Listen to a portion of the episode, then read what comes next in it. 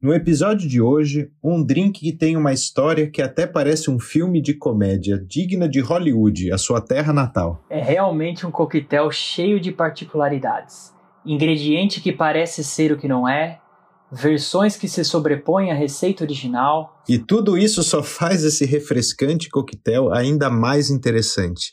Mas um aviso: tome cuidado, essa mula às vezes dá coice. Eu sou Gustavo Zaparoli. E eu sou Felipe Romano. Sinta-se em casa, você é nosso convidado deste programa. Aceita um Moscow Mule? E você, vai beber o quê? Começa agora Barman das Horas Vagas Cultura Alcoólica para Amadores.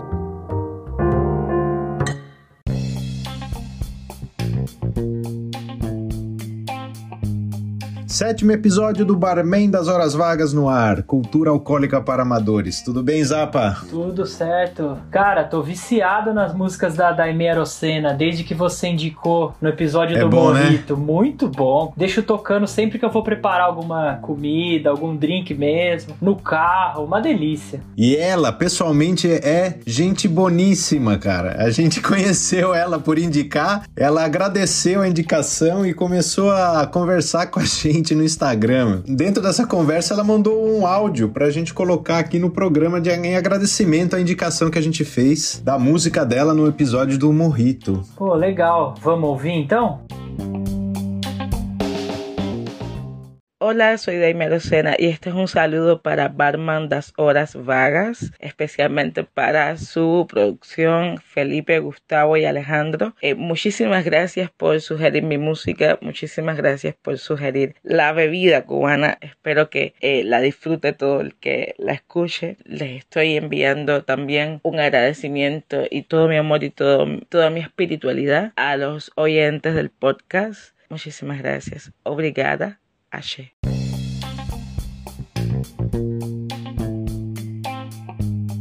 Maravilha começar o programa assim, hein? Vamos pra receita de hoje?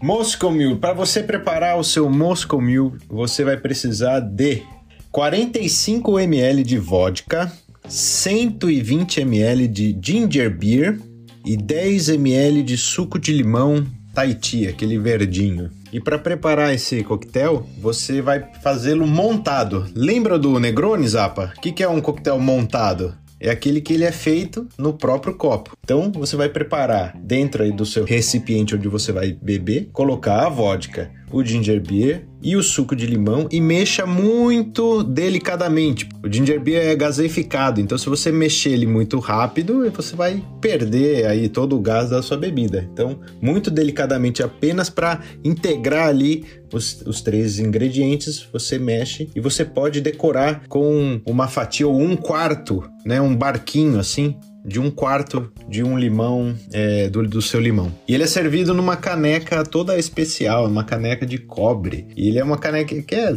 praticamente só para esse drink. Você tem essa, essa coisa toda bonita, especial para ele.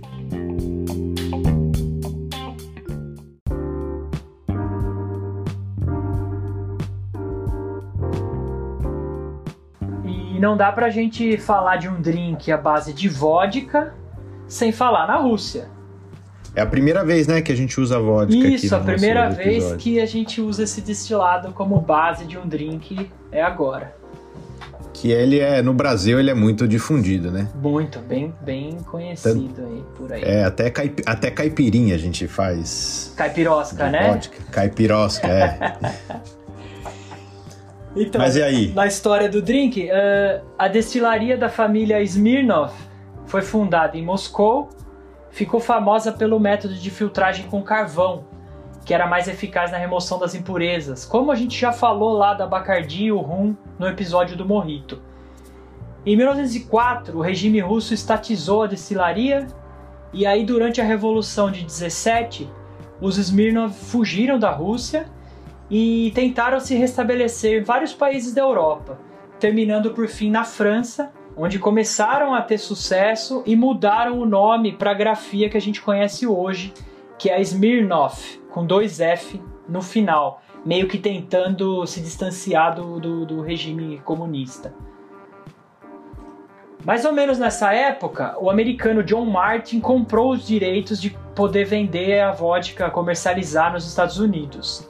Hoje, que nem você falou, é uma bebida muito conhecida e é a bebida mais vendida nos Estados Unidos. Mas na época era meio que uma loucura esse investimento que ele fez aí. Uma, uma grande aposta. A venda era tão baixa que eles colocavam até na garrafa ali white whisky no rótulo para tentar estimular ali a venda, né? É, então, você sabe que. Por que, que eles fizeram isso? Parece que eles tentaram ludibriar as, as pessoas, né? Vendendo um produto que não era aquilo lá. Mas na verdade eles tentaram Enganar, entrar né? na cultura deles. Porque até hoje, nos lugares mais. é, digamos assim, mais é, do dia a dia ali, no povão americano, eles chamam tudo e qualquer destilado de whisky. Até a cachaça lá, em alguns povos ali, em algumas comunidades, ela é conhecida como whisky do Brasil. Entendeu? brasileiro. A né? mesma coisa acontece na Europa, que aqui tudo é vodka. Então a cachaça aqui também é conhecida como vodka do Brasil. E aí no Brasil é a pinga, né? Às vezes fala assim, ah, uma pinga lá americana, uma pinga não sei do que, uma pinga, tudo é pinga, né? Então é, é- era esse é o sentido deles colocarem isso no rótulo. E não para tentar vender um, Uhum. vender gato por lebre, não. Era é, tentar entrar ali dentro daqui, furar esse bloqueio é, da cultura ali. E mesmo assim, ele não, tive, não teve muito sucesso, não. E é aqui que começa a história do nosso drink. O Martin conheceu Jack Morgan, que era dono de um bar em Los Angeles, o Cock and Bull, e ele estava produzindo a própria Ginger Beer, tentando ali entrar na moda dessa no- nos Estados Unidos. Quando o Martin falou que ele não ia conseguir convencer os americanos a beber vodka pura, o barman do Cock and Bull, Wes Price, que já não aguentava mais o porão do bar lotado de ginger beer do dono, do patrão dele, decidiu misturar as duas bebidas, um pouquinho de limão e ver o que dava. Se essa história já não tá maluca o suficiente, tem uma terceira atriz nessa peça. Uma russa, coincidentemente, estava bebendo no bar nesse dia, escutou a conversa dos dois e ela era herdeira de uma fábrica de cobre e tinha um estoque encalhado de canecas de cobre. Nessa loucura, ela convenceu os caras de que esse recém-criado drink ficaria muito melhor se fosse servido nas canecas dela. Espertinha, né? E foi assim que surgiu, pelo menos a lenda do drink de hoje, o Moscow Mule. Verdade ou não, é verossímil e é muito boa essa história. Tecnicamente, o drink deveria se chamar uma vodka buck, porque um buck é um drink, né, uma família de drinks feitos com ginger beer. Existia já na época um whisky buck, gin buck, rum buck, feito com base desses destilados. Mas como um trocadilho, eles mudaram para Moscow Mule, usando a mula, né, o animal, no lugar do cervo, que é o buck em inglês. E Moscou por causa da vodka russa. A ideia da bebida te dar um coice pegou e é um sucesso até hoje esse nome. Ô mano, não teve lei seca nessa história, mas o que você acha que vai vir agora? Como sempre, Ah, como sempre, um golpe de marketing. é isso aí. O drink não ia se vender sozinho, só porque três malucos tiveram a ideia de juntar ingredientes encalhados, né? Então o Martin teve uma sacada genial. Na mesma época tinha surgido uma nova câmera fotográfica, a Polaroid, e sabe aquela que revela a foto instantaneamente, você já tira e minutos depois já tá com a foto na mão revelada, né? Olha a esperteza do cara. Ele comprou uma Polaroid e começou a criar uma falsa demanda nos bartenders pelo país. Ele aparecia num bar com uma caneca de cobre na mão, uma garrafa de Smirnoff e a Polaroid. Oferecia o drink pro barman desse bar e falava que ele ia ganhar uma foto. Normalmente o cara fala, tá bom, de graça eu topo, né? Aí ele aprendia a fazer o drink, ele percebia que o drink não era tão ruim assim, né? Quebrava com isso também um preconceito de em se beber vodka, né? Nos Estados Unidos, e ficava felizão lá com a foto que ele ganhava. Só que o Martin tirava duas fotos. Uma ele deixava pro barman, a outra ele levava com ele. Aí ele ia no mesmo bairro ali, num outro bar, mostrava a foto e falava: Olha só, esse, esse concorrente seu tá servindo esse. Tá fazendo o meu drink. Tá fazendo é. o meu drink e tá vendendo muito. Você vai ficar de fora dessa? E com isso ele convenceu os Estados Unidos, né? A Califórnia inteira a princípio e depois se espalhou a todo mundo beber o drink. Novamente o drink fez a fama que levou à venda de uma marca, né? E junto com isso ele disseminou a vodka pelos Estados Unidos. Ah, que muito legal essa história, Zapa. E é legal a gente pensar isso, né? Que essa manobra que o cara fez é isso que gera e que movimenta todo o mercado de marketing, né? É você, de certa forma, criar uma necessidade na pessoa que ela até então nem sabia que ela tinha, né? Não é. sabia que ela precisava daquilo, né? Você convence ele de algo que ele não sabia que ele estava precisando, né? Bem, bem americano também isso, né? O cara se convencer é, disso. Sabe, né? sabe quem que entende de marketing aqui no Barman das Horas Vagas? Fala. Sabe que além de, de ser um bom cozinheiro aí, ele também trabalha com marketing, né? Vamos ver o que ele tem para falar para nós. Será que ele inventou alguma coisa também? Vamos ver. Chega aí, Ale. Chegou a hora do seu quadro aí, beber e comer. Fala Romano, fala Zapa, tudo bem na mesa? E você que nos ouve agora, bom dia, boa tarde, boa noite, pois eu não sei que horas que você está ouvindo esse maravilhoso podcast. Você é meu convidado, convidada, sente-se aqui comigo à mesa, pegue o seu Moscow Mule e vamos falar sobre como harmonizar esse drink com pratos e aperitivos. Seja bem-vindo, bem-vinda à coluna Beber e Comer. Beber e Comer, com Ale Staggetti. É, o que é interessante nessa história toda é que nós temos aí dois americanos empreendedores de uma russa com uma caneca de cobre em plena Segunda Guerra Mundial que decidiram unir os seus itens, né, seja ali de, de bebidas que estão paradas, mais uma caneca emblemática para fazer um drink. E o mais curioso dessa história é que enquanto o mundo estava numa guerra, Enquanto a nova ordem mundial era estabelecida com a Guerra Fria e tendo a Rússia e os Estados Unidos como grandes inimigos, Atrás do balcão, a Rússia e os Estados Unidos se uniam para fazer um drink e servi-lo com estilo.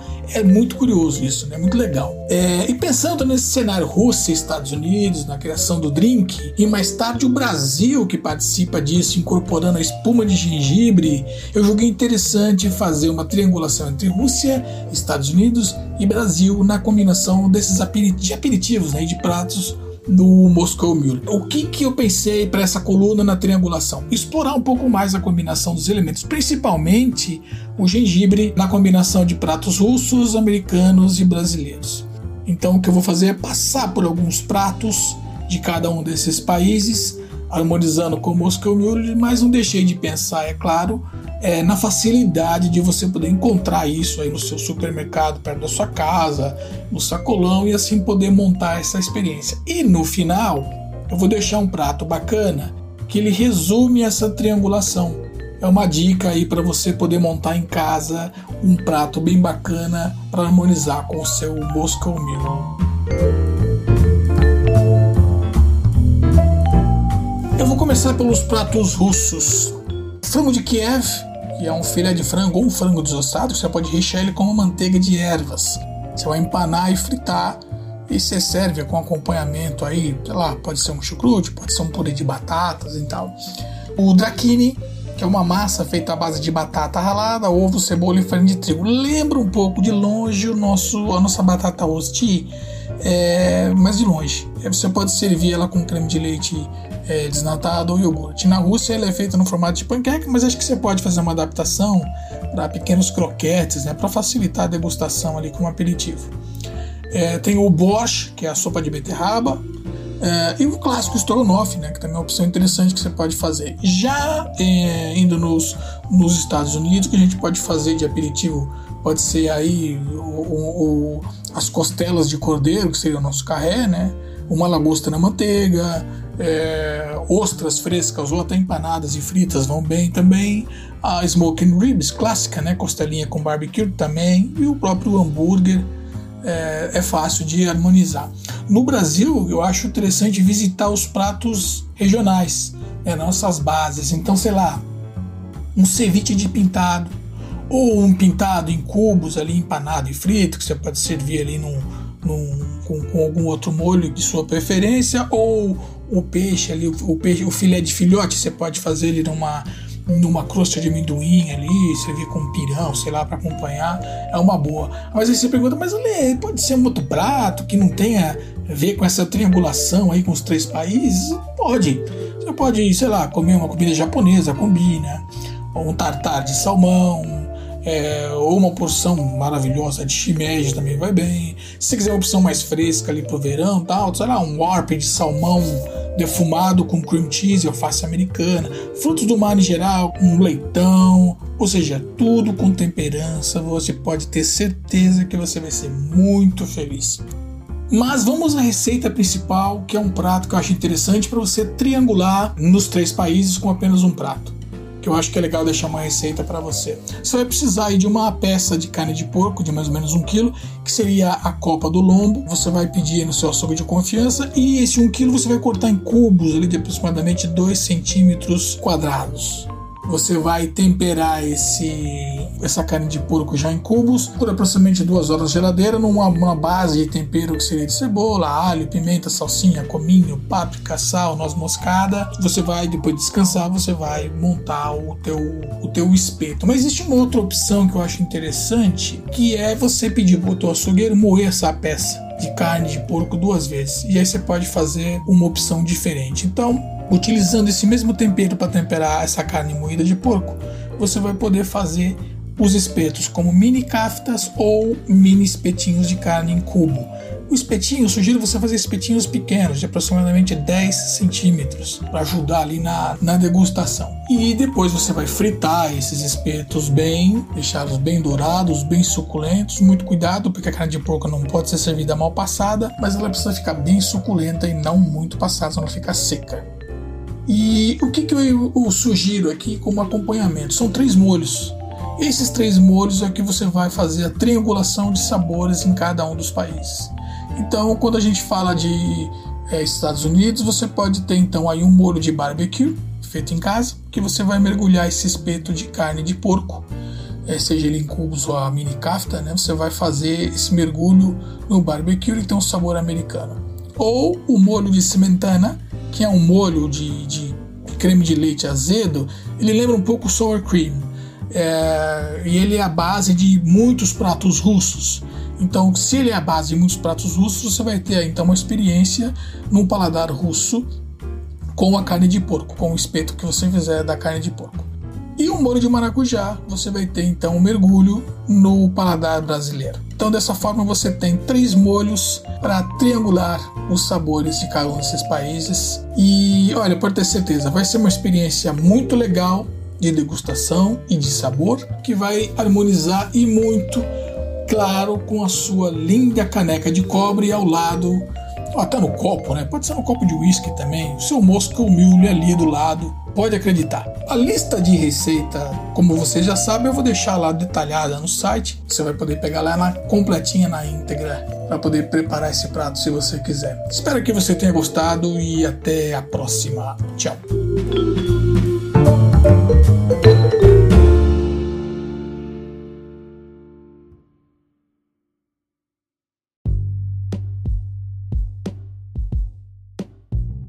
Boa, Lê. Bela ideia juntar os três países em um prato só, hein? Gostei. E você ouviu que o Ale falou da espuma no Moscow Mule e deve estar tá se perguntando por que, que ainda a gente não falou disso e por que a gente não falou disso na receita. A gente passou a receita oficial, a clássica da International Bartender Association. Mas e aí, Romano, explica que história é essa de espuminha no drink? Então, isso aí foi até um motivo de muita conversa aqui na nossa preparação desse episódio, porque o Zapa tava certo que esse episódio ia ser assim, nossa, a gente vai ensinar todo mundo a fazer espuma. Eu falei, mas que espuma? Não, espuma.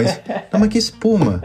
Não, mas não tem espuma. Não, espuma. Espuma ou não espuma? Espuma ou não espuma? Então, espuma nesse coquetel foi uma adaptação, é uma versão autoral do Moscow Mule, criada pelo bartender Marcelo Serrano. E ele fez isso pela dificuldade de, na época, né? Ali, isso era 2009, 2010, a dificuldade que era conseguir a ginger beer no Brasil. Então, para suprir essa necessidade, ele, com toda a habilidade, criatividade, genialidade dele, ele criou essa espuma de gengibre, finalizando o drink, e que o sucesso foi tanto que ela passou a ser no Brasil a versão, é, o, a versão standard, né? A versão brasileira desse drink, ela é com essa espuma de, de gengibre. Mas o que, que a gente quer aqui nesse episódio? É que você não deixe de fazer o Moscow Mule em casa porque você não sabe fazer ou não tem um sifão em casa ou não tem condição de fazer espuma de gengibre. Eu também não tenho condição de fazer espuma de gengibre em casa e talvez nem queira fazer uma porque não vai ficar bom, entendeu?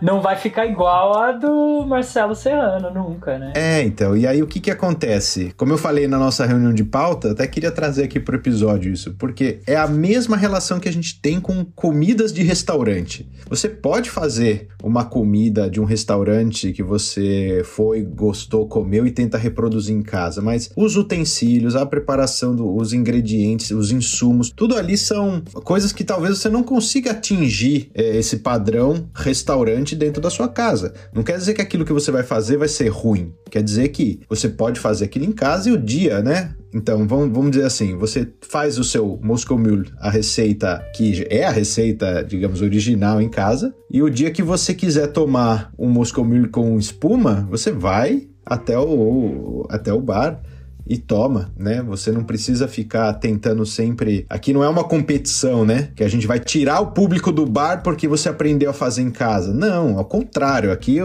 esse programa aqui é a intenção é levar mais gente a poder apreciar os, é, os drinks que os profissionais fazem. E aí eu queria só concluindo aqui essa história da espuma, porque visualmente ele é muito mais bonito com a espuma.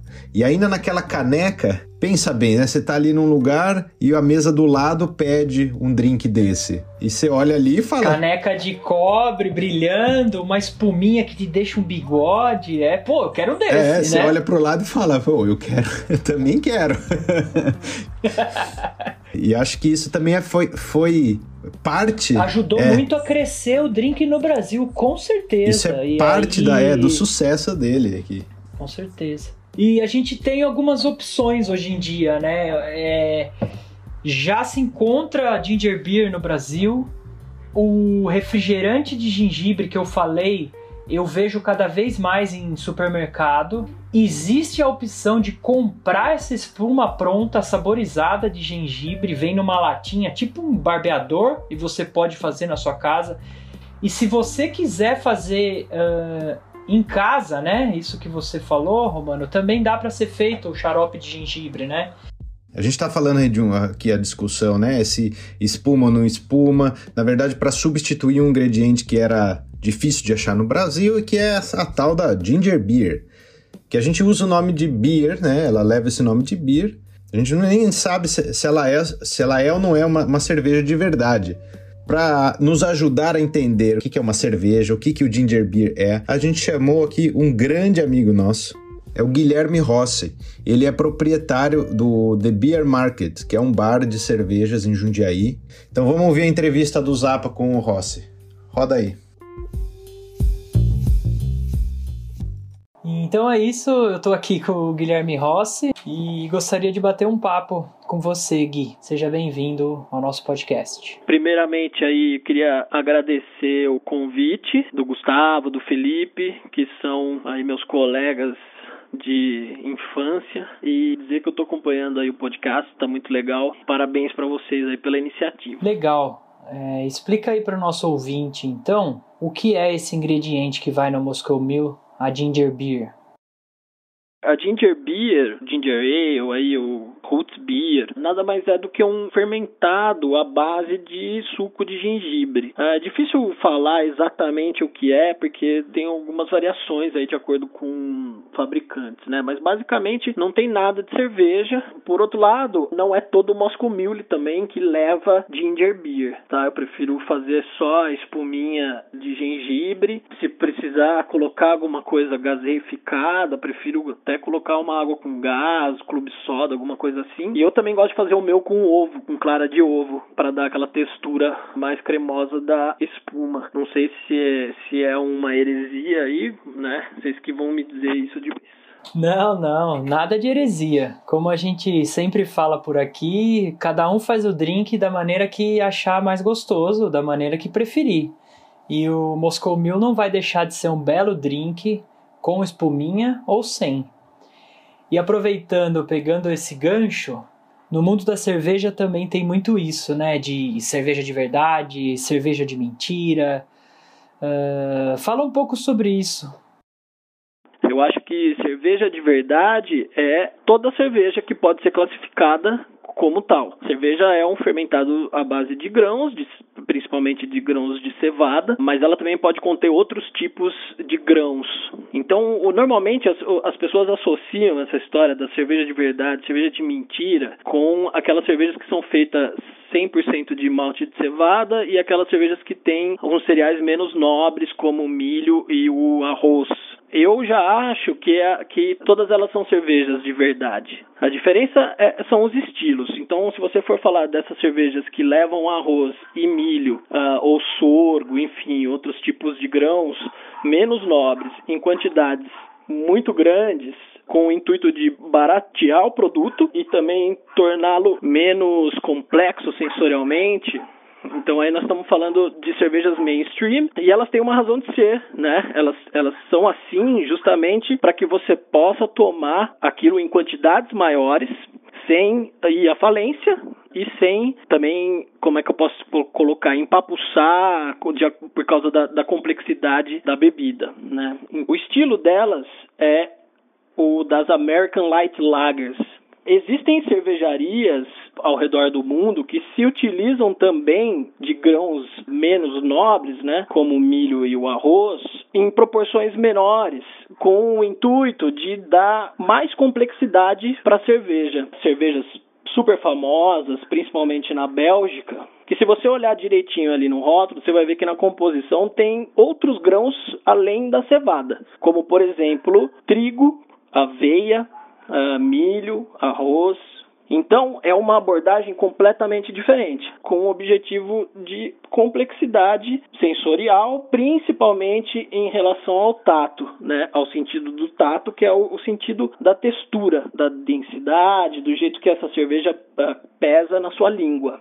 Quando a gente começa a fazer uma abordagem do tipo cerveja de verdade, cerveja de mentira, que é essa abordagem que eu chamo de dogmática, quase religiosa, você inevitavelmente vai criar na sequência um, uma barreira de preconceito. É inevitável que as pessoas que falam em cerveja de verdade, cerveja de mentira, em algum momento vão julgar o outro pelo tipo de produto que ele gosta de consumir. E isso para mim é o que está errado.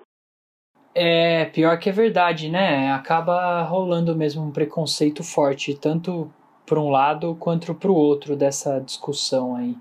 E sua resposta foi, foi muito boa, bem faz a gente pensar um pouco mais nesse assunto. E agora eu queria colocar aqui um último, uma última pergunta, um tema novo aqui para o nosso programa que é o envelhecimento de bebidas em barris de madeira. Já é bem utilizado há séculos com o vinho, né? E faz um tempo com cerveja tema da próxima pergunta é um tema muito legal que casa muito bem com essa parte de destilados e de coquetelaria que vocês estão abordando aí no programa, né? Existe uma tendência, não, não vem de hoje, que é da utilização de madeira na fabricação da cerveja, né? de barris, barricas. Isso é, é uma coisa que já acontece há séculos, né? Afinal de contas, a madeira está aí antes do inox, né? Então, enfim, hoje você tem um uso uh, diferente, porque hoje, hoje você procura a madeira para que ela possa trazer coisas para a bebida que de, de outra forma isso não aconteceria, né? Você coloca a bebida no barril de madeira, a madeira ela não é inerte, né? Ela é toda porosa, por mais que você não enxergue aquilo, você tem uma troca constante com o ambiente externo. E aí, é, além dessa troca com o ambiente externo, você vai ter algumas trocas que são específicas para cada tipo de madeira. Então, um, o carvalho francês, ele é diferente do carvalho americano, é diferente do, do jatobá, é diferente do sassafrás, de amburana, de, dos vários tipos de madeira. Cada madeira dessa tem uma característica específica, então você também traz para a bebida a característica da madeira. Você tem uma questão também que é a questão do tempo que a bebida vai ficar na barrica, isso vai influenciar na complexidade que você está trazendo para a bebida. Outro fator que também influencia muito é o fator da idade da madeira. Então, um barril novo ele traz notas muito diferentes de um barril velho. E aí tem um quarto fator que é muito importante, que é se tinha bebida antes dentro do barril ou não, antes da cerveja. Então esse barril que a gente está usando, ele pode ser um barril que antigamente armazenava vinho do Porto, por exemplo. Ou ele era um barril que armazenava whisky uh, escocês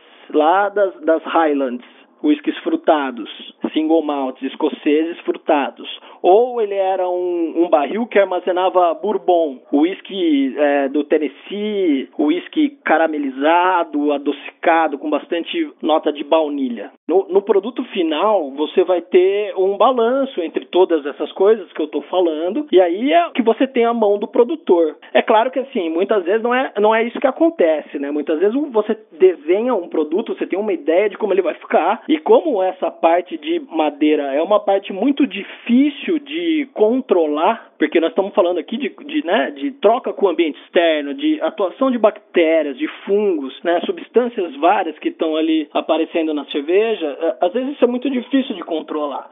Então também existe a possibilidade do produtor ter desenhado um produto e na hora que esse produto sai, ele não ficou do jeito que ele imaginava. Enfim, o uso da madeira é uma verdadeira arte, né? A gente trabalha muito com isso, tem muitas cervejarias fazendo isso aqui no Brasil, mas realmente você vai encontrar aquela excelência de produtos mesmo em lugares onde isso é feito há muito tempo, né? Putz, Gui, valeu, que legal, bela aula aí sobre, sobre barris, hein? Eu mesmo adoro uma Imperial Stout envelhecida em barril de Bourbon, por exemplo. A gente teria assunto aqui para um programa inteiro sobre cervejas, hein? Quem sabe na segunda temporada a gente não bole uma, alguma coisa desse tipo. Bom, para finalizar, eu, eu queria mais uma vez agradecer aí o Zapa e o, e o Romano pelo, pela oportunidade. Queria aproveitar para dizer que eu, eu sou sommelier de cervejas, mestre em estilos, eu sou formado pela Wine Spirits Education Trust para destilados, né? Tenho um bar especializado em cervejas na cidade de Jundiaí, The Beer Market, há sete anos, estamos aí no mercado. A gente trabalha ali com 23 torneiras de chopp, diversos rótulos, mais de 300 rótulos de cerveja. Quem puder, curte a gente lá no Instagram, no Facebook. Quem puder visitar, a gente vai estar sempre de portas abertas.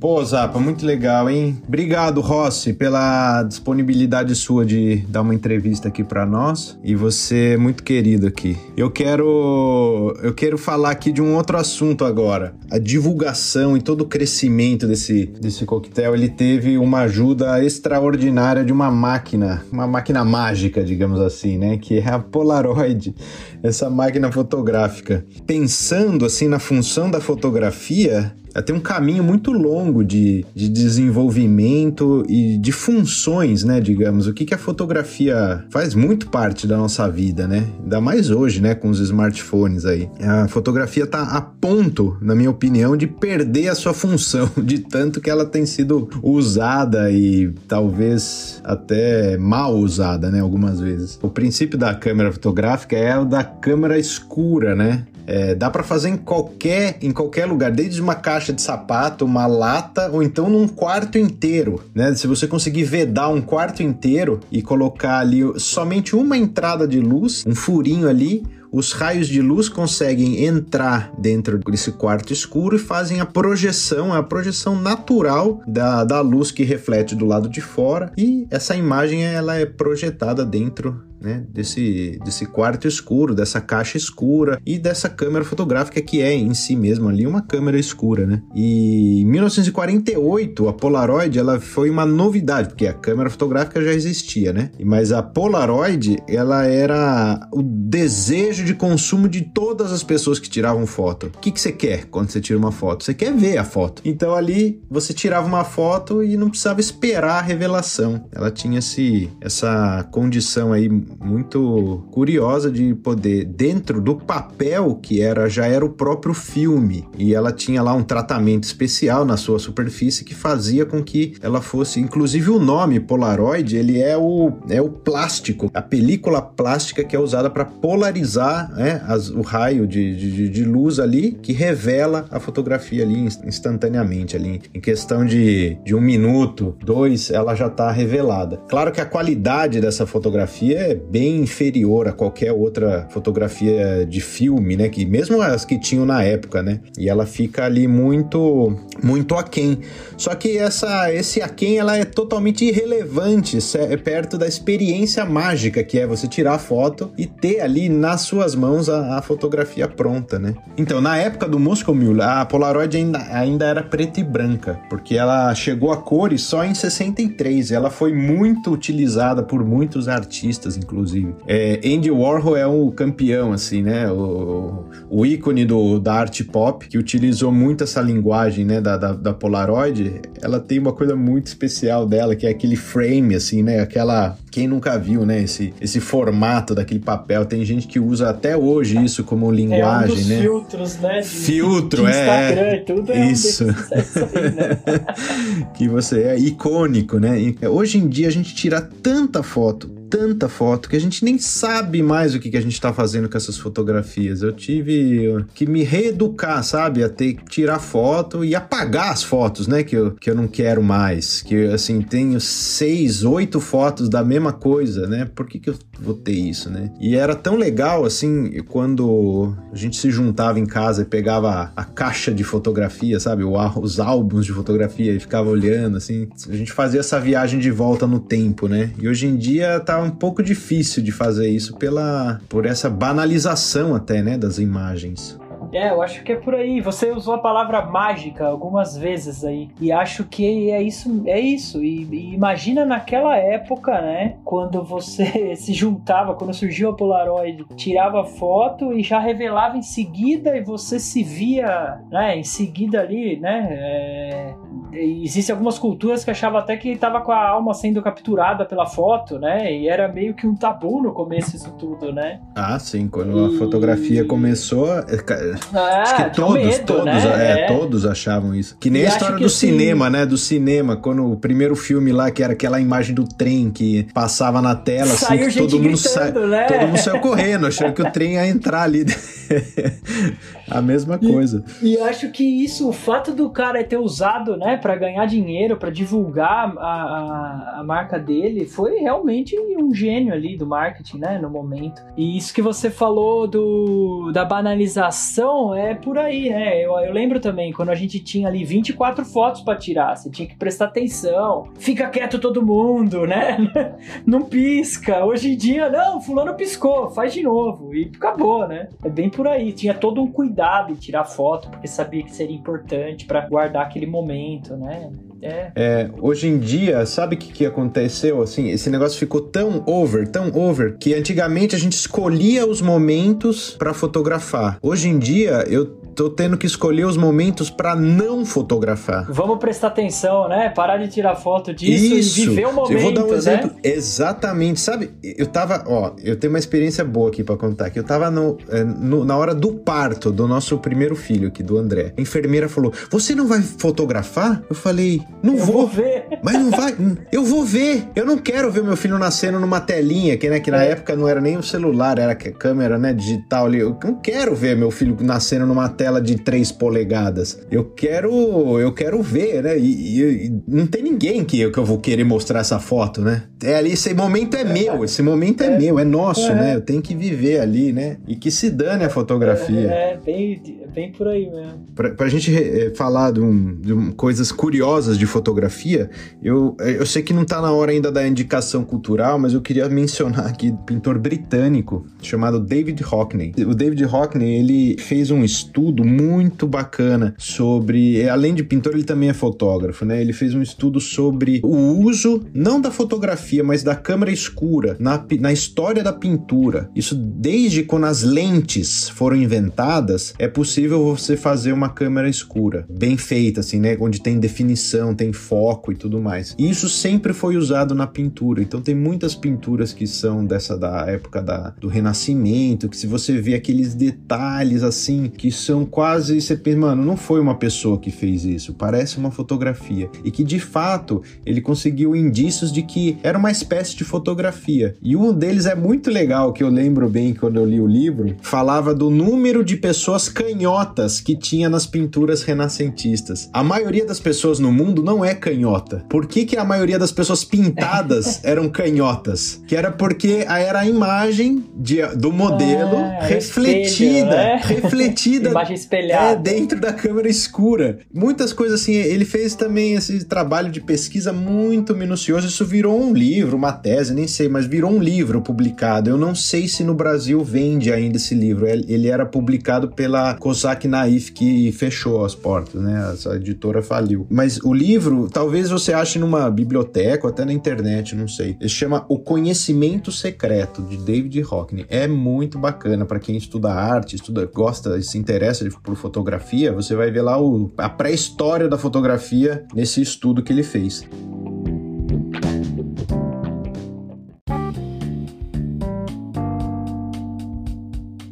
E estamos chegando ao final de mais um programa. E já que você se adiantou fazendo a sua recomendação, vou fazer a minha agora aqui, Romano.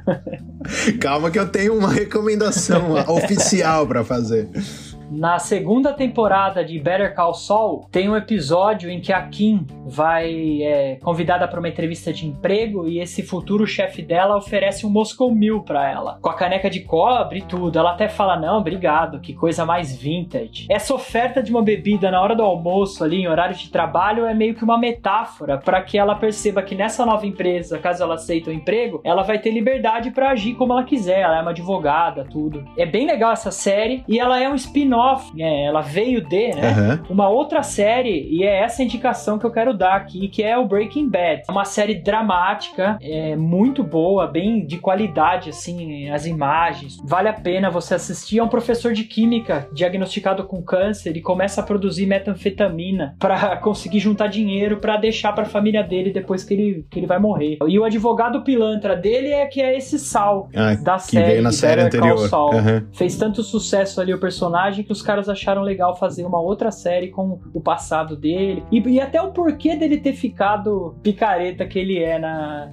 na Breaking Bad. Essa essa série é bem icônica mesmo, né? Na, na- no- bem representada no, no- nos- no universo dos coquetéis, né? É, muito. A, a- galera da, da, da mixologia, né? Do, do- de fazer drinks, bartenders, gosta muito do- da série e do Heisenberg, que é o personagem no qual esse professor de química aí se transforma. Acho que isso de química, né? Ingredientes, tudo tem muito a ver também com, com drinks. Lançaram até um drink, Heisenberg, Aham. Pra comemorar o último episódio da série. Depois eu posso deixar a receita lá no nosso site também pra quem tiver interessado. É bem legal, ele é azul por causa da metanfetamina azul dele. Então, eu quero aqui fazer a minha recomendação oficial de Musical. musical. Não é musical, mas é musical. Eu vou recomendar um documentário, mas é um documentário que tá, tem a música envolvida, né? A gente falou da Rússia, o nome desse coquetel leva o nome da cidade de Moscou. Eu vou indicar aqui uma série, na verdade é um episódio dessa série. A série chama Sete Vidas em Sete Cordas, mas o primeiro episódio dessa série, que é um documentário em si mesmo, ali tem mais, quase,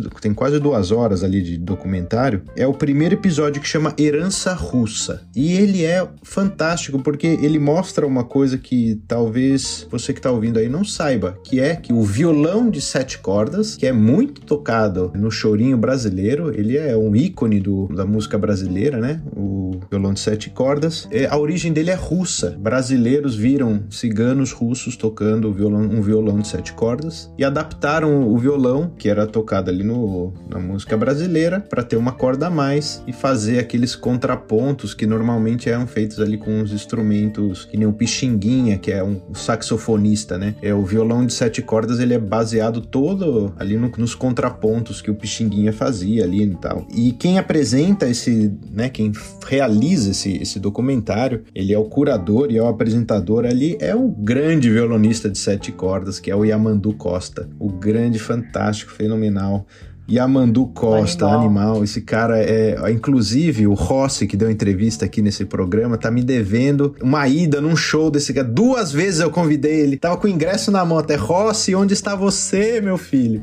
Eu preciso ir no show. Do... A gente foi. Eu fui, fui sozinho. Acabei indo sozinho na gravação do show que teve no Ibirapuera lá, que chama Luz da Aurora. Podia também indicar esse disco aí. Luz da Aurora, do Yamandu Costa, com o grande bandolinista Hamilton de Holanda. Esses dois dois caras, para mim, é o. É música de qualidade. Vamos ouvir essa. Pô, legal. Assistam esse episódio aí pra gente ver que tem muito mais coisa em comum entre Brasil e Rússia do que a gente imagina. E nesse episódio a gente indicou bastante coisa, falamos bastante. Tudo vai estar tá lá no nosso site, barmendashorasvagas.com e a gente sempre tá postando também no Instagram, né? Isso, arroba podcastbhv nas redes sociais e você pode fazer que nem a Daime e mandar uma mensagem de áudio para nós. Pode ser também lá pelo Instagram, pode ser por qualquer lugar, pelo e-mail também, podcast arroba barmendashorasvagas.com, tá legal? E a gente fica por aqui. Espero que a mula não tenha te dado um coice nesse programa,